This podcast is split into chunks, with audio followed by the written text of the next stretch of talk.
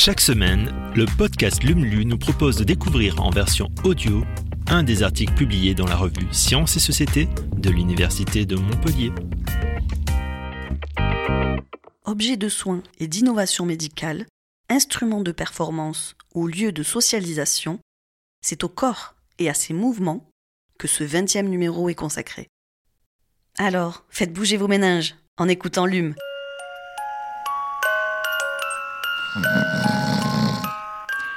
Nuit mouvementée.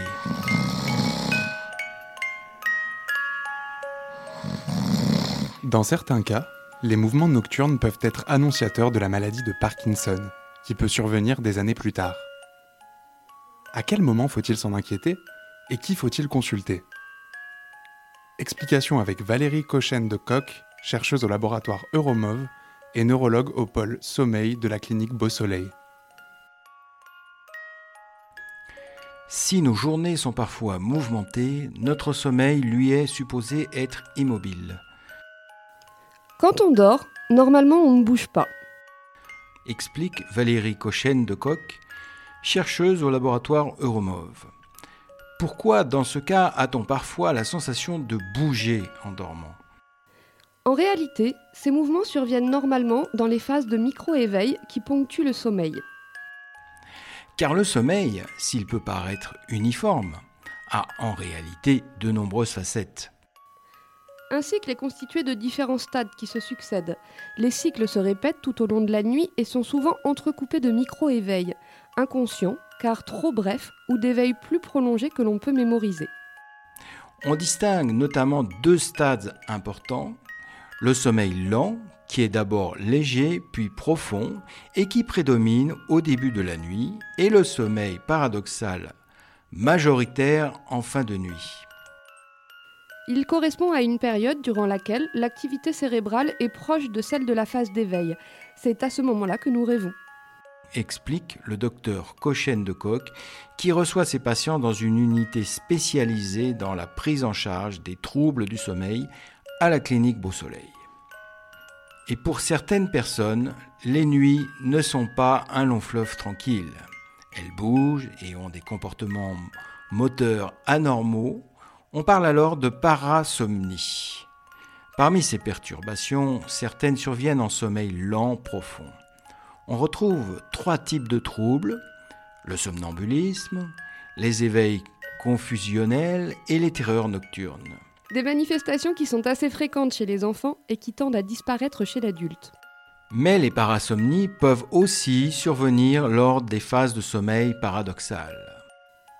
On parle alors de troubles du comportement en sommeil paradoxal. Normalement, un système de loquet dans le tronc cérébral provoque une atonie musculaire qui empêche de bouger. Nous sommes comme paralysés, mais chez ces patients, ce loquet dysfonctionne. Un trouble qui prend une forme pour le moins surprenante.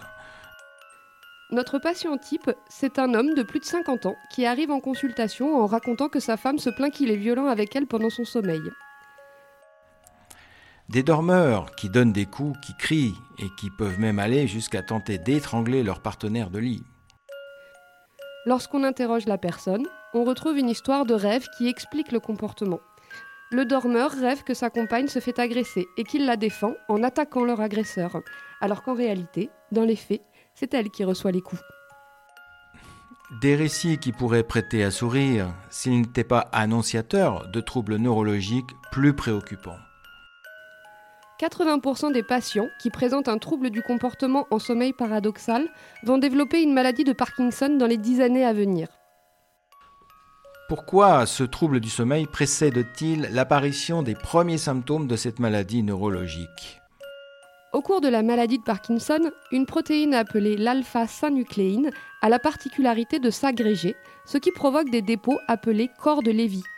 En analysant le cerveau de patients et patients décédés atteints de cette maladie, les scientifiques se sont aperçus que les dépôts se font de manière progressive et ascendante à partir du tronc cérébral qui est situé dans la partie basse du cerveau. C'est justement la région responsable de l'atonie pendant le sommeil, notre fameux loquet. C'est pourquoi les mouvements en sommeil paradoxal sont un signe qui précède de quelques années la manifestation clinique de la maladie. La neurologie invite les dormeurs qui se reconnaîtraient dans ce tableau à consulter au sein d'un service spécialisé. Il n'y a pas de quoi s'alarmer. Ces troubles nocturnes peuvent aussi être la manifestation d'apnée du sommeil, qui vont surtout concerner les patients ronfleurs et en surpoids. Mais dans tous les cas, il est toujours important de pouvoir poser un diagnostic précocement pour une meilleure prise en charge. En cas de diagnostic de troubles du comportement en sommeil paradoxal, les patients vont être suivis de près pour mieux identifier la survenue éventuelle de la maladie de Parkinson et peut-être prévenir son apparition. Pour l'heure, il n'existe pas de traitement préventif. En revanche, les études montrent que l'activité physique est efficace pour ralentir la survenue de la maladie. La spécialiste, qui fait partie d'un groupement d'une centaine de chercheurs et chercheuses travaillant sur le trouble du comportement en sommeil paradoxal, participe à une grande étude nationale destinée à caractériser les troubles du sommeil dans la maladie de Parkinson qui démarrera en septembre 2023. Si votre partenaire se plaint de gestes violents pendant votre sommeil, ou s'il vous arrive de vous blesser la nuit en donnant un coup dans le mur ou en tombant de votre lit, il est important de consulter.